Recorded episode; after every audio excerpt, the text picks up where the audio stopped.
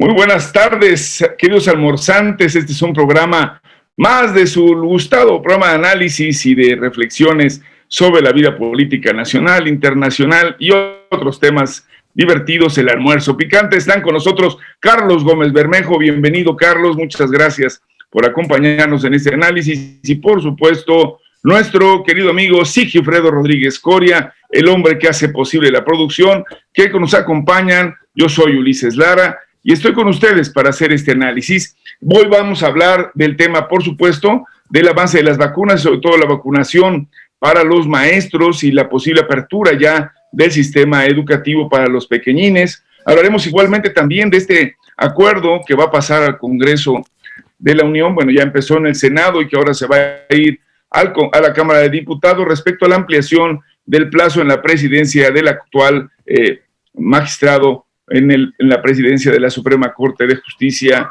eh, Lelo de la Rea. Hablaremos también, por supuesto, de algunos temas relacionados con la, eh, pues esta visión que se tiene ahora de conjunto de qué es lo que se debe de hacer con los migrantes y que es una propuesta que se ha presentado por México y que está de a discusión con otros países. Y bueno, pues algunos temas obviamente de candentes como esta solicitud de, de juicio político al INE, dicen unos, esta resolución posible del TRIFE, dicen otros. Y bueno, un dato también controversial, que dentro de poco ya van a tener nuestros biométricos, y de eso y más hablaremos en este programa. Así es que no le cambie, empezamos. Esto es el almuerzo picante.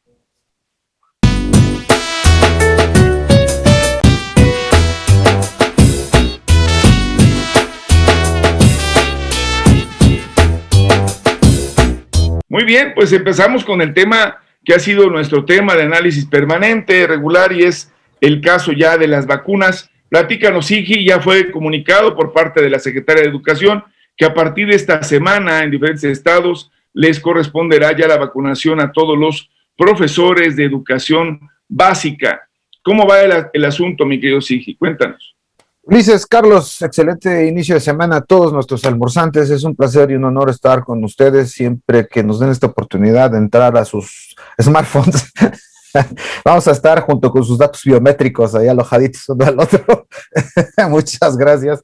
Y efectivamente, Ulises, tenemos este, más allá del chistoretín, ustedes perdonen, este, vamos a tener el calendario de vacunación efectivamente eh, para maestros.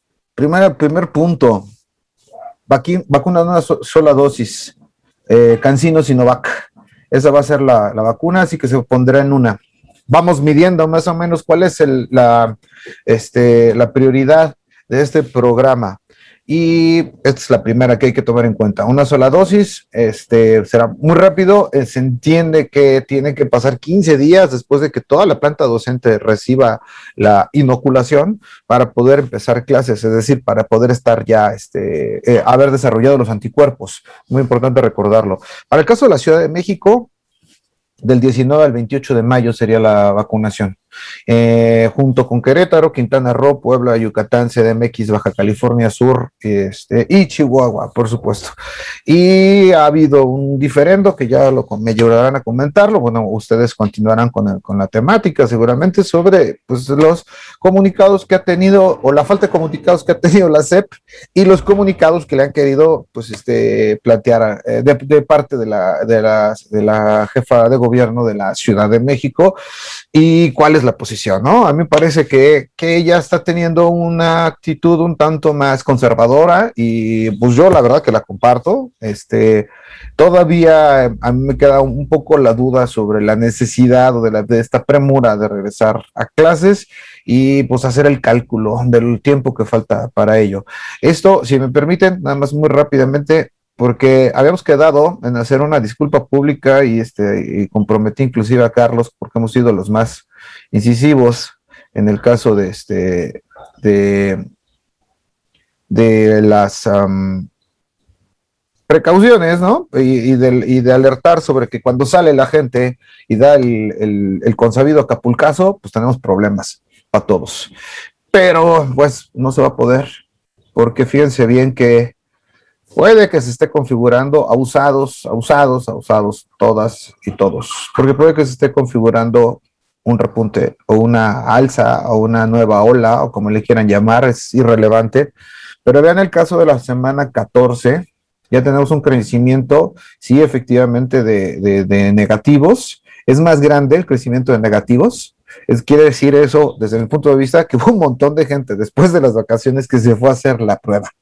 Es decir, que regresaron con bajo, o sea, que regresaron con cargo de conciencia, regresaron con algunos síntomas y dijeron, me voy a hacer la prueba porque ya valí, ¿no? Porque yo sabía que no debía y de todos modos lo hice. Entonces creo que a eso se debe este, este crecimiento de negativos pero también hay un ligero crecimiento de positivos, como pueden ver, pero además quedan todavía los pendientes. ¿Qué, se me ocurre a mí que va a pasar? Pues como siempre ha pasado, que buena parte de esos, de esos eh, eh, eh, sospechosos todavía se van a convertir en positivos, con lo cual sí vamos a tener en esta zona, déjenme dibujarla rápidamente, en esta zona de aquí, sí vamos a tener un pequeño incremento a fuerza, o sea, ya, ya, ¿De qué tamaño va a ser? Ay, sí, hay que esperarnos a ver de qué tamaño va a ser el, eh, el, guamazo, pero de qué va a haber, va a haber. Muchas Luego, gracias. Termina, espérame, dices, mira, es que esto es, esto es, esto es tenebroso también. Este, esta parte de acá, aquí, aquí en esta parte de aquí, tenemos un crecimiento con respecto a la de unos mil más o menos en cuanto a los positivos, lo cual también puede, ahí está, el ganchito ese que puedes ver en la línea azul, también. ¿Dónde se están dando? afortunadamente en mortalidad no, pero ¿dónde sí se están dando? Fíjense, Álvaro Obregón creció. ¿Dónde más creció? Creció Benito Juárez, creció Miguel Hidalgo. Yo he puesto, pues, nivel económico, salida, vacaciones, etcétera. ¿Es cuánto, Ulises? Muchas gracias. Pues en efecto tenemos una situación en donde no estamos del todo acabados, pero ya empieza también la vacunación para los eh, adultos de 50 años y más.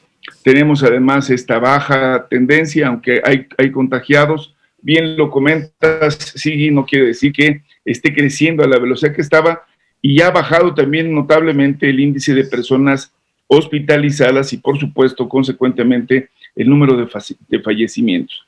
No obstante, estamos ante una realidad y la pregunta se la hacían precisamente a la, a la jefa de gobierno, si ella ya estaba declarando que se iban a iniciar clases, a lo que respondió que no correspondía a eso, a ella la decisión del inicio de clases, sino a la Secretaría de Educación Pública y que estaban en la, por supuesto, disposición de poder eh, empezar en cuanto eso se declarara. No obstante, sigue habiendo la necesidad de cuidarnos. ¿Tú cómo la estás viendo, Carlos? ¿Tenemos eh, posibilidades de que realmente se reinicien clases o había que esperar a que termine el verano y arrancar normalmente hasta septiembre? No, gracias Ulises, sigue, este, gracias y buen inicio de semana. El, cuando, cuando nombraron a Delfina secretaria de, este, de, Educación, planteamos de que el, el, gran reto que tenía era precisamente la estrategia para el regreso a clases, ¿no? Y no encontrábamos este, mucha información con respecto a si tenía una, ¿no? Una estrategia eh, eh, para el regreso. ¿No? Obviamente tiene que, eh, eh, el, el, el, aproximamiento tiene que ser, el acercamiento tiene que ser este multifactorial y eh, multisectorial, es decir, en un conjunto y, es en donde en ocasiones no hemos percibido que haya esta correcta coordinación entre las dependencias gubernamentales, ¿no? Porque salud, salud lleva en la voz de Gatel lleva la, estrategia masiva de comunicación, ¿no? auxiliándose con los gobiernos estatales, con la Guardia Nacional y con los servidores de la Nación en las aplicaciones de las vacunas pero vamos, también en cuanto al calendario y al color de, la, de, que cada uno de los estados está, cada, cada uno de los estados pues tiene diferentes fases y también diferentes este, tiempos, ¿no? Es por eso que el caso de, de, Campeche, que era el estado que tenía más tiempo en verde, es en donde se están haciendo precisamente, y ya se inoculó a un número importante de, trabajadores de la, de, la educación, es en donde se va a hacer esta prueba piloto, que entiendo que son alrededor de 160 y tantos, 170 y tantas escuelas, ¿no? Eh, con eh, grupos, grupos reducidos, entiendo que ninguno de estos grupos pasa de 24 este, niños, unos, van a ir unos lunes, este, miércoles y viernes 12, martes y jueves irán otros 12, etcétera, etcétera. Están viendo las formas de combinar para que esta, este regreso sea lento, sea seguro, porque al final de cuentas, si bien el, el, el, el bicho ha demostrado ser más o menos benévolo con aquellos que, todavía no tienen la edad para votar, ¿no? Este, esto no significa que no tengan el bicho y que no se lo compartan a otra gente. O sea, los niños se vuelven vectores, ¿no? O sea, y luego con eso de que ya salen de la escuela y, los papás regresan a trabajar y les va a cuidar el abuelito, pues que entonces qué bueno que se vacunó ya el abuelito, ¿no? O sea, o sea sí, sí, ya estamos viendo estos, estos ejemplos o estas iniciativas que encontrábamos tal vez disociadas, están teniendo ya congruencia, de cierta manera, porque eh, los veíamos como, como, eh, eh, como estrategias disociadas y aisladas, sin, relación una con otra, pero ya le estamos encontrando la cuadratura al círculo. O sea, si los abuelitos se van a quedar a cuidar a los, a, los niños y los niños pueden ser vectores, pues qué bueno que los niños ya estén vacunados, ¿no? Y en ese sentido, entonces, es de que si bien aún no queda clara este, si esta va a ser una estrategia unificada o, o van a dejar a que cada, cada Secretaría de, Educación Estatal tome ciertas prerrogativas o tome ciertas atribuciones, o solamente será la SEP federal y Delfina junto con el equipo que no esté este, eh, ocupado con los libros de texto, ¿no? Este, se decide entonces este, a tener una estrategia nacional unificada. E, e, ese es por donde lo veo yo y no es que quedaría una duda para el debate. una, planteado, Carlos. Una duda para el debate es eh, rapidísimo. ¿Es trabajadores de educación, son profesores de educación básica pública o también entre los privados, como, los, como la bronca con los médicos? Bueno, hasta ahora ha sido un tema público, o sea, sí tiene que ver con la educación pública, sí tiene que ver con los profesores que están sindicalizados yo supongo que habrá, desde luego, como ha sido parte de esta polémica, también motivo de, atención el sector que ya conocemos como privado, pero con quien está organizado prácticamente la SEP, van los subsecretarios a cada una de las entidades y van a supervisar todo el tema de la educación básica pública. Y yo creo que sería desde luego lo más conveniente es que pues también los chicos de las escuelas privadas tengan a sus maestros debidamente eh, vacunados, como sus aulas sanitizadas y todo el mundo en esta, con, en esta construcción. Mañana ya anunció el presidente que se vacuna, lo cual prácticamente nos significaría en términos reales que estamos en, una, en un pleno proceso, llamemos de ya, de, de protección generalizada. Faltan varios millones, no es una tarea simple, pero se empieza a perfilar la necesidad de hablar de la reconversión de nuevo de los hospitales, se habla, por supuesto, de esto que va a ser el regreso ya a la normalidad post pandemia, que habíamos anunciado muy al principio, recordarán ustedes que ya hablábamos de la nueva normalidad y resultó que regresamos de nuevo al confinamiento. Así que creo que esta vez habrá que tenerlo en cuenta. La tarea del regreso va a significar también una tarea sumamente planificada.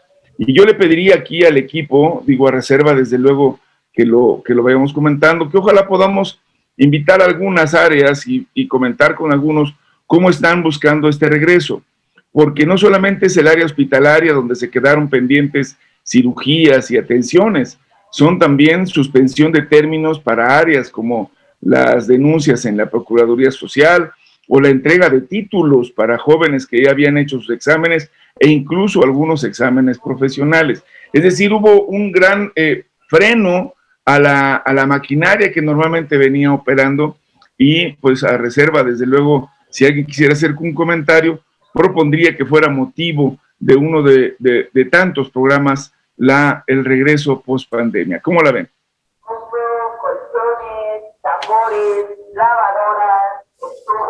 Carlos, adelante. a su, su micrófono está cerrado. Muy bien, bueno, pues entonces dentro, dentro, dentro, dentro, Desde luego. no, perdón, es que tenía, que sacar un, tenía que sacar un refri, perdón. Ah. No, vamos, es, es que es obvio, porque hubo, hubo este, ante la emergencia y ante el, el gran número de contagiados, ¿no? Este, sí, es, es, una realidad que el sistema de salud había sido desmantelado, eh, había sido poco, poco procurado y que había una deficiencia en muchos lados de, de, de cobertura. ¿No? Y ante una pandemia de estas dimensiones, pues, lo, urgente, pues, este, se, impuso a lo importante, ¿no? O sea, para, para cada que uno de nosotros que tuviéramos un, familiar enfermo, que tuviera una cirugía programada, este, vimos con dolor que, bueno, que esta cirugía pues no iba a poder ser programada porque la, prioridad era atender, a hacer frente a esta pandemia y muchos hospitales pues, fueron convertidos este, 100% a la atención de, los pacientes con COVID. Afortunadamente entiendo que en el caso de, la, salud pública ya está en un proceso eh, cada vez más rápido de, reconversión a lo que antes era. ¿no? Se quedarán obviamente algunos hospitales este, atendiendo exclusivamente a aquellos pacientes que lleguen con COVID y que casos graves de COVID, porque eh, en palabras de, de, la Secretaría de, Salud, pues sigue siendo, vamos, si los síntomas no son graves, pueden pueden tener el padecimiento en, en, en, casa con, con supervisión de parte de este, vía telefónica, vía online, etcétera, o con, eh, con, con, programas de asistencia al médico que, que, pudiera ir a su domicilio, ¿no? Pero, aquí, pero, pero, aquellos que tenían una, una, una cirugía programada que, que, para el año pasado y que no se la pudieron llevar a cabo, pues bueno, ya era necesario este, que, que, se reprogramaran y que se volvieran a retomar estas cirugías y los, los hospitales a su capacidad plena para poder hacer frente a otro tipo de enfermedades que también siguen existiendo, o sea, no, este, y, que siguen cobrando vidas, ¿no? O sea, y, entiendo que este proceso ya se está dando, por lo menos en, en, en, en el, el, Seguro Social, ya se está dando, va a ser obviamente gradual y vamos, al final de cuentas, el semáforo es el que, es, es el que nos dice qué tan rápido, qué tan lento podría llegar a ser el trámite, ¿no? Gracias, Carlos. Adelante, Sigi. Ulises, eh, ahí eh, eh, retomando esto que estaba planteando Carlos sobre la, la, este, desreconversión, si, se, si vale la palabra que queda muy rara, esto creo que va a ser muy conveniente para todos. primero, ya lo dijo Carlos, por el tema logístico y el acceso a la, a la, este, salud. Tú preguntabas, nos preguntabas puntualmente sobre el escenario post pandémico, la, si hay un regreso a la normalidad. Esperemos que no seamos agoreros de la, de la, este, de la desgracia, ¿no? Porque si el regreso cantado es otra vez, como mencionaste, la, este, el confinamiento, pues vamos a estar todavía en ciclos que van a ir rebotando.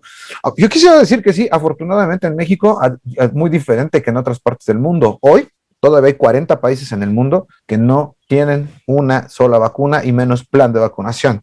Y hace apenas mes y medio había más de 100.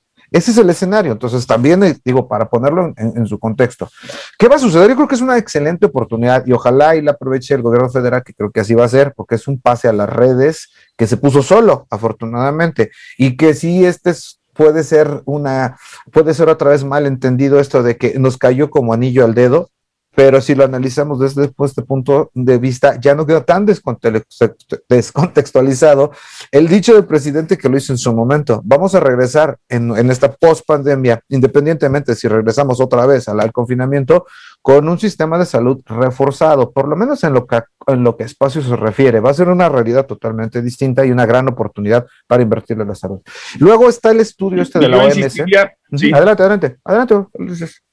No, no, no, y coincido, digo, hoy, hoy en una intervención ante la ONU, el, el, el secretario de Relaciones Exteriores ha señalado puntualmente esta falta de colaboración de la Organización de las Naciones Unidas con el resto del mundo para que reciban las vacunas. Es una, esa es una agenda pendiente, coincido contigo, sigue. Sin duda. Pero también decía que además del tema de salud, de estas cirugías pendientes, de estas atenciones que no fueron prioritarias en tanto estaba la emergencia de la pandemia, también tenemos estos otros casos donde se dejaron de entregar títulos, se dejaron de hacer exámenes profesionales. Trámites, cédulas. De, entregar este, documentos que eran valiosos. Se dijo, espérese tantito. Matrimonios, divorcios. bueno, también hay que, que les valió y se echaron el fiestón, ¿eh?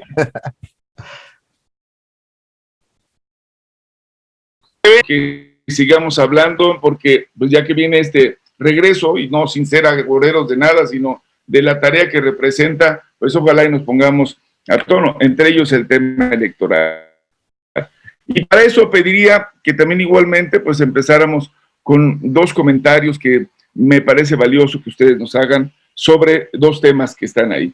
Uno, el, el acuerdo de un transitorio en el Senado de la República para que la presidencia de la Suprema Corte de Justicia se extienda hasta el 2024, no haya cambio, y le permitan a, a Saldívar Lelo de la Rea pueda continuar en el cargo y que a partir de ello, bueno, pues esté en condiciones, se dice, de darle finalmente sentido y conclusión a la reforma. Y esto ha sido motivo de un debate y otro que tendría que ver con el posible juicio político de los consejeros del INE, Ciro Murayama y el señor Lorenzo.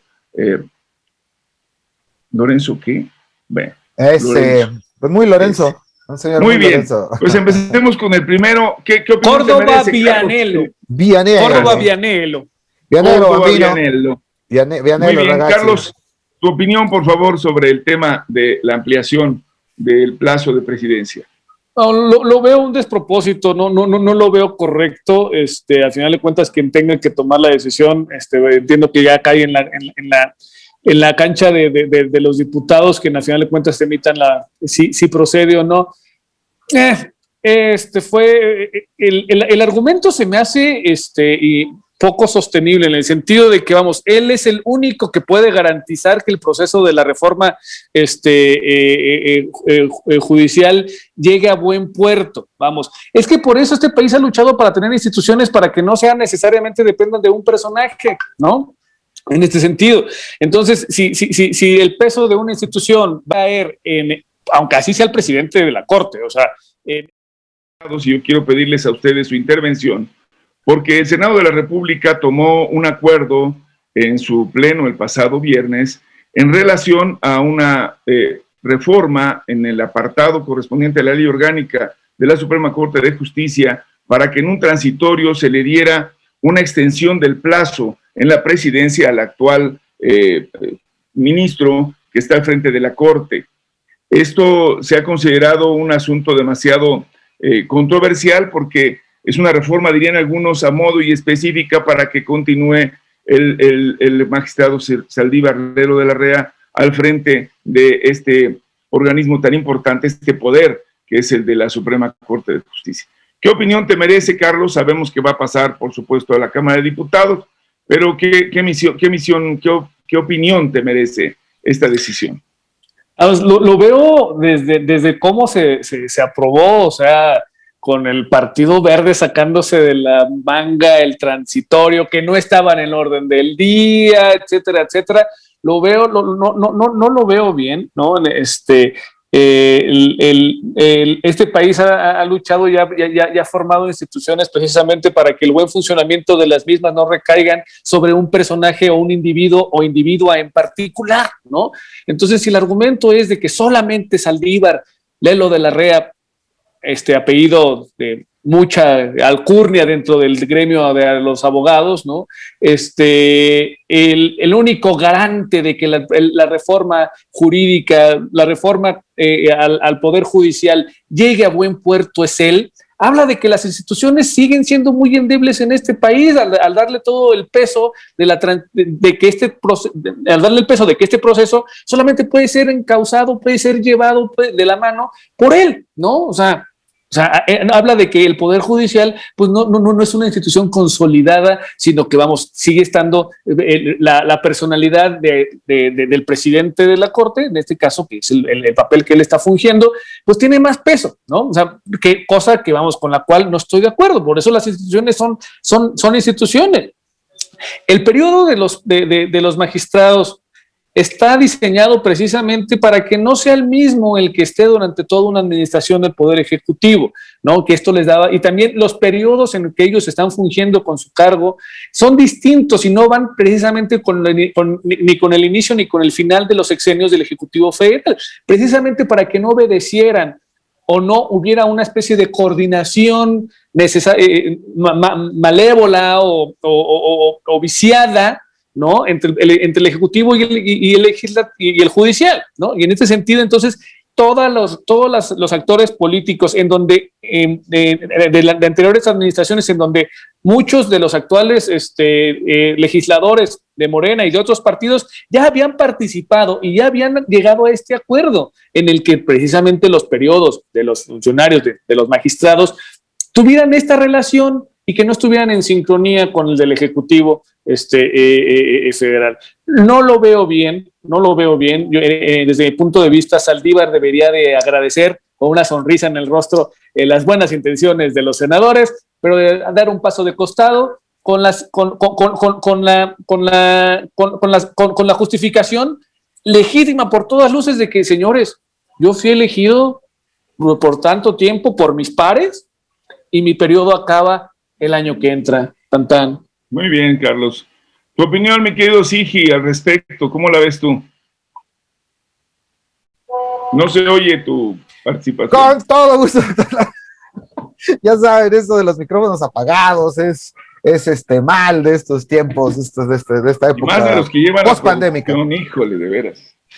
Ulises, este, es un tema de verdad apasionante, me parece que es un tema de, de rompe, rasga, así de telenovela, de, profundidad, es un tema de política interior en el, en el extenso sentido de la, de la, palabra. Este, yo, yo quisiera plantearlo desde otro punto de vista. ¿Cuál ha sido el papel real de esta política interior? ¿Ha existido? Yo digo no. Eh, eh, eh, empezaría por ahí. La Suprema Corte no ha existido en el anterior régimen, en los anteriores gobiernos. Había sido el tapón, la válvula de presión de la olla express, primero de los, de los gobiernos priistas. Después, esto no se movió en los gobiernos panistas y de hecho se acendró. Se hicieron entonces cada quien de sus clientelas de jueces y de magistrados que fungieron solamente como validadores, este, comparsas del resto de los poderes y pues particularmente del presidencialismo priista y del, del, ejecutivo tan fuerte que representaba en, esas, en esos tiempos, ¿no? Decía este, el doctor eh, Meyer, cuando el, cuando el país era 110%, bueno, cuando la corte y, los órganos de gobierno todos eran 110% priistas, ¿no? Entonces, así se, así se, ha venido haciendo. Yo digo, sociológicamente, cuando esto sucede, eh, se cae en, eh, en, excesos necesariamente cuando hay una prevalencia del poder por mucho tiempo, pues la confianza y, la, y el uso faccioso personal del poder se vuelve una constante. Y eso es lo que sucedió con la Suprema Corte de Justicia. Pero hay otro problema fundamental desde mi humilde punto de vista, no soy experto en el tema, pero desde mi punto de vista hay un, problema mayúsculo y es que la Suprema Corte, bueno, el Poder eh, Judicial más bien en México, tiene una estructura que le permite eh, eh, validarse a sí mismos. Uno de los grandes problemas inclusive es, es el hecho de que el presidente de la Judicatura y el presidente de la Suprema Corte de Justicia sean uno y la misma, y la misma persona. Ese, ese, sería uno de, uno de los puntos y ese creo que fue uno de los argumentos. Y hay que entender una cosa también, ¿no? No es culpa, creo, del presidente que tenga mayoría en la Cámara o que su partido tenga mayoría en la Cámara. Por lo tanto, creo que va a ser elegido. O sea, se va a pasar esa, esa reforma, sí o sí. Me parece que, que, va a ser de cierta manera. Pero tampoco tiene, tampoco emitió la orden, ni se puede decir que haya salido de los pinos. Dijo, lo único que sucedió fue que en una de las mañaneras, si no mal recuerdo, eh, del viernes y hoy, mencionó que estaría de acuerdo y que le parecería fabuloso porque además Arturo Saldívar, lo de la REA, este ministro, cuenta con, su confianza como para empezar una limpia de la casa. Si acaso yo diría que la, el, el, movimiento ideal, si se pudiese, fuese que se separara Arturo Saldívar, Lelo de la REA, de su, como lo indica la Constitución, a los cuatro años, y forme parte, se haga una reforma para que entonces ocupe o continúe con la presidencia de la judicatura, que ahí sí no hay ninguna cosa que se prohíba en la Constitución. Creo que podría ser una salida muy viable porque sí se necesita. O sea, los jueces después de eso han hecho pues una pachanga, amigos, ¿no? Sí, está, está muy complicado porque se validan a sí mismos. Muy bien, pues es, es, es sin duda polémico por varios lados. La explicación no está del todo clara, no me parece consistente. Hubo hasta una pregunta el presidente de la Suprema solicitó esta ampliación, pidió que se modificara. Los demás lo hicieron de manera oficiosa para que en caso de que se le diera continuidad había un riesgo porque la forma en la que se van eh, eligiendo internamente los miembros de la Suprema le impediría a Saldívar mantener esta constante quien viene en el siguiente, en la orden de prelación de los que pueden ser postulados, ponía en riesgo el tema. Creo que hay mucho que explorarle creo que sí hay que reconocer que estos temas a la hora de la verdad tienen mucha más carnita que solamente la parte formal. Eh, creo que tendríamos que indagar con mayor profundidad. Hoy el presidente ya estaba señalando que se, se ponía en riesgo Y entonces aquí sí tiene que ver un tema muy concreto. ¿Quién sigue en el orden de prelación y cuáles sean las posibilidades de que quien llegase no estuviera dispuesto a apoyar la reforma? Y si así se hacía, ¿cuál sería la ventaja de, de, dejarlo que transcurriera dentro de ese poder y no darle ventaja dentro del sistema judicial? Yo nada más les recuerdo, hubo un personaje que llegó a la Suprema Corte de Justicia por acuerdo del Senado sin mayor mérito que haber sido del CISEN, haber sido procurador, no tenía los tamaños, los arrestos y recientemente renunció. Y luego se nos olvidan ese tipo de cosas. Pero ¿cuál era la misión de ese eh, personaje que para algunos era personero? Pues defender los intereses de un segmento importante de los que habían llegado al gobierno y que deseaban pues fueran en algún momento quienes atajaran las medidas, ya fuera por demandas, ya fuera por amparos o cualquier otra cosa que llegara a la Suprema Corte. Algo pasó, nunca nos explicaron cuáles fueron los motivos de la renuncia de este, de este personaje de la Suprema Corte, pero permitió que se movieran los equilibrios al interior de ese órgano colegiado que si bien, como lo acaban de decir, de repente puede ser autovigilante y tiene pues tiene bajo su mando pues a toda esta estructura del poder judicial del país. Y cada uno de los poderes en los estados pues tienen que ver con el gobernador y conocemos de algunos casos, por lo menos en el caso de la Ciudad de México, donde uno de los presidentes se prolongó en su mandato no una, sino varias veces, para lo que decía Carlos, y había que decirlo, en algunos casos se convirtieron por la posibilidad de ir construyendo a estos eh, miembros integrantes de diferentes niveles, pues el lugar para que siguiera siendo él quien lo votara. Un poco como lo hemos visto, ¿no? Hoy Carlos, antes de empezar este tema del debate y tenerlo en la agenda, nos decía, ya logró el señor Putin en su país eh, tener un periodo de ampliación de su mandato. Y otros dirían, bueno, ¿y quién dijo que no podía seguirse ampliando el mandato de la señora Merkel? Pues los acuerdos políticos al interior del Parlamento eh, alemán y de los acuerdos políticos que hay. Ese es el tema. La, la, la, realidad es que la ley, con todo y el propósito que puedan tener, también responde concretamente a un proyecto y una visión y a una determinada época política. ¿Por cuál estamos pasando? ¿Qué sigue? Habrá que esperarlo. Sigue, asegura y garantiza que pasará. Se le dará continuidad. Habrá que esperarlo. Esto ocurrirá seguramente mañana. Pero por lo mientras nosotros estaremos al tanto de la información. Eh, el programa está a punto de terminar. Estas son las condiciones, ni modo, que tenemos para poder hacer este tipo de trabajo. Les agradecemos enormemente su participación, como siempre, sus mensajes. Recuerden que esto se estará transmitiendo también por radio ya próximamente. Estamos en Spotify y desde luego lo pueden escuchar también y ver a través de YouTube y de Facebook. Le agradezco mucho enormemente a Carlos Gómez Berbejo su participación a Sigifredo Rodríguez, les habló Ulises Lara. Esto es El Almuerzo. picante. Eh, Síganse cuidando. No deje de usar su protección. Sí, buenas tardes. Buenas tardes desde una ciudad en donde Luis Echeverría se vacunó eh, y le pudo haber salvado, una, se, se metió una vacuna que le puede haber salvado la vida ¿A dónde? Adivinen en dónde. En donde le tocó, una, piedra, en donde le tocó una piedra que le pudo haber quitado la vida. Hace, ¿Hace cuántos años? Luis Echeverría se vacunó en CEU después de Tlatelolco y el halconazo se fue a vacunar a CEU, el señor. Saludos, Luis. Bueno, pues eso, habla de que a veces el castigo es en vida, dicen algunos, que siga haciendo las cosas aunque parezcan contradictorias. Bueno, y no habrá castigo más que en la memoria. Nos vemos, muchas gracias, estén muy bien, saludos a todos.